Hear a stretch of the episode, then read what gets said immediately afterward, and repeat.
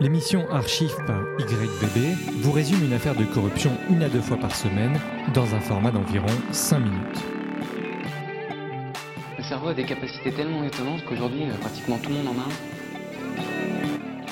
L'Archive 32, l'affaire Crypto AG.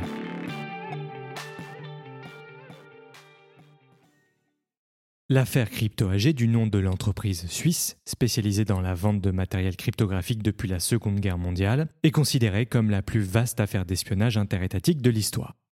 Pendant des décennies, cette entreprise qui était censée être indépendante de par sa domiciliation en terre helvétique était en réalité détenue de façon totalement officieuse par la CIA et le BND, les services extérieurs ouest-allemands.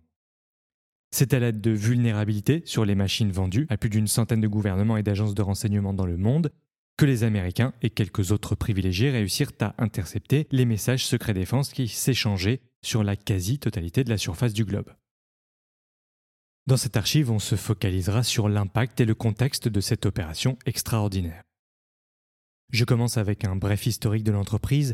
En pleine Seconde Guerre mondiale, Boris Hagelin, un ingénieur suédois d'origine russe, coopère avec l'armée américaine en leur vendant des machines cryptographiques dans la veine de la fameuse Enigma conçue par Alan Turing qui permit de contrecarrer les plans nazis. C'est à ce moment-là que Hagelin devient un proche de William Friedman, considéré comme le maître de la cryptologie au sein du renseignement américain. En 1952, Friedman et Hagelin se mettent d'accord pour que ce dernier déplace ses activités en Suisse, qui, contrairement à la Suède, lui garantissait une plus grande crédibilité et liberté quant à ses possibilités d'exportation. Le pacte était le suivant. Hagelin gérait son entreprise de façon rigoureuse et ambitieuse afin de vendre ses machines de cryptographie de pointe à tous les gouvernements et services de renseignement possibles, mais en échange, il devait y implanter, en collaboration avec la NSA, des vulnérabilités qui permettaient d'intercepter et de décrypter tous les messages. L'opération s'est appelée Thesaurus dans un premier temps, puis sera renommée Opération Rubicon dans les années 80. Dans les années 60, Crypto AG permet d'obtenir tellement de renseignements que la NSA passe à la vitesse supérieure en augmentant son investissement financier afin d'aider à l'expansion de la société.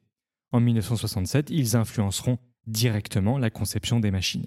Crypto AG s'installe encore un peu plus comme une référence car elle a deux atouts majeurs. Elle ne semble appartenir qu'aux Suisses, qui basent leur réputation sur quatre siècles de neutralité, mais particulièrement depuis le Congrès de Vienne de 1815, et elle construit des machines à la pointe de la cryptographie. Les services de renseignement extérieurs français ainsi que les renseignements ouest-allemands essaieront d'entrer en relation avec Hagelin. C'est à ce moment-là que les Américains réagiront en concluant un deal avec les services ouest-allemands afin de racheter en commun la totalité des parts de l'entreprise pour plusieurs millions de dollars. Tout cela dans la discrétion la plus totale par l'intermédiaire de fiduciaires au Liechtenstein. Au pic de son succès, l'entreprise fournissait plus de 120 pays et permettait aux renseignements américains et à quelques autres pays privilégiés, comme l'Allemagne de l'Ouest et l'Angleterre, d'intercepter jusqu'à 40% des notes diplomatiques, dont ceux des pays alliés de l'OTAN par exemple, tout en faisant des millions de dollars de bénéfices. Les deux grandes exceptions étant la Chine et la Russie, qui préféraient construire leurs machines elles-mêmes ce qui, en pleine guerre froide, causa de grandes périodes d'incertitude pour le renseignement américain. Les plus gros acheteurs étaient les pays du Moyen-Orient, comme l'Arabie saoudite, qui fut l'un des premiers clients, et par la suite la Syrie, la Jordanie, l'Irak, l'Iran, le Liban, la Libye, l'Amérique du Sud, avec le Brésil et l'Argentine, le Chili, l'ex-bloc de l'Est, la Pologne, la Hongrie et l'ex-Yougoslavie, voici quelques-uns des 120 pays qui constituaient la clientèle de Crypto AG. Comment modifiait-il les machines afin de décoder ce matériel extrêmement perfectionné?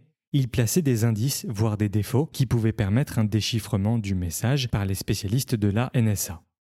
Dans les années 60, la NSA s'occupa elle-même de faire évoluer la technologie des machines de crypto AG. Le but était de permettre un décodage encore plus rapide et d'assurer que la transition entre machine mécanique et machine électronique se fasse sans problème. Objectif qui fut atteint avec l'aide de la société spécialisée dans l'électronique Motorola. Seuls les algorithmes approuvés par les renseignements pouvaient être utilisés et vendus par Crypto AG et personne dans l'entreprise, à part quelques très rares ingénieurs talentueux et les directeurs successifs, ne savait qu'ils travaillaient pour d'autres intérêts que ceux de la compagnie ce qui était parfois très mal vécu par certains de ses initiés. Alors quels sont les grands impacts historiques dont nous avons connaissance qui sont liés à cette opération? On commence en 73 l'assassinat de Allende par Pinochet lors du coup d'État de ce dernier au Chili. Tous les événements de cette période furent monitorés par les Américains. En 1978, l'interception des échanges entre El Sadat, son ambassade et les différentes puissances arabes a permis les accords de Camp David entre l'Égypte et Israël. En 1979, les États-Unis réussissent à se sortir d'une situation extrêmement délicate lors de la crise des otages américains en Iran grâce au déchiffrement de messages secrets. En 82, la Grande-Bretagne détruit un navire militaire argentin pendant la guerre des Malouines grâce à la communication de sa position exacte par les renseignements américains. En 86, on retrouve des messages qui mettent en cause directement le dictateur libyen Muammar Kadhafi dans l'attentat de la discothèque très fréquentée par les ressortissants et militaires américains Label à Berlin-Ouest qui fit trois morts et 229 blessés. Et en 89, les renseignements américains retrouvent la trace du dictateur panaméen Manuel Noriega grâce à l'interception de messages à destination du Vatican juste avant la fameuse opération Nifty Package. C'est au fur et à mesure que l'image de CryptoAG s'est craquelée. Le premier qui aurait fragilisé l'entreprise fut le président des États-Unis Ronald Reagan, qui en 86 explique que concernant l'attentat à la bombe dans la discothèque berlinoise, les Américains avaient réussi à intercepter des messages qui prouvaient que l'attaque venait de consignes données par l'intermédiaire de l'ambassade libyenne. Suite à cela, les suspicions des Iraniens qui utilisaient les mêmes machines que les Libyens grandissent et en 1992, ils prennent en otage Hans Bueller, un commercial de crypto-AG habitué à l'Iran.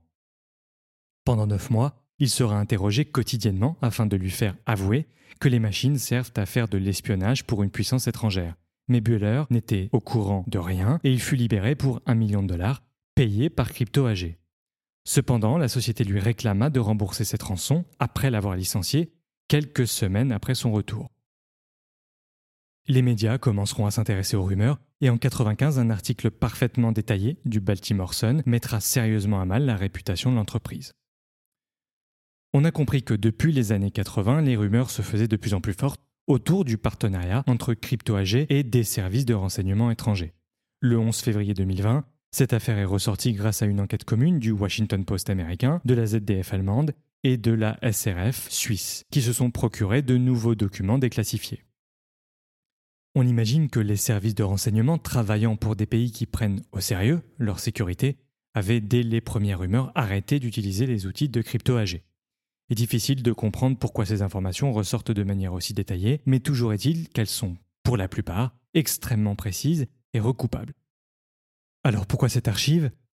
D'abord, saluons la beauté du geste. Vous vendez à prix d'or à des services de renseignement qui sont censés penser à toutes les failles, du matériel de cryptage qui en réalité signe l'arrêt de mort des futurs messages secrets défense qui seront échangés.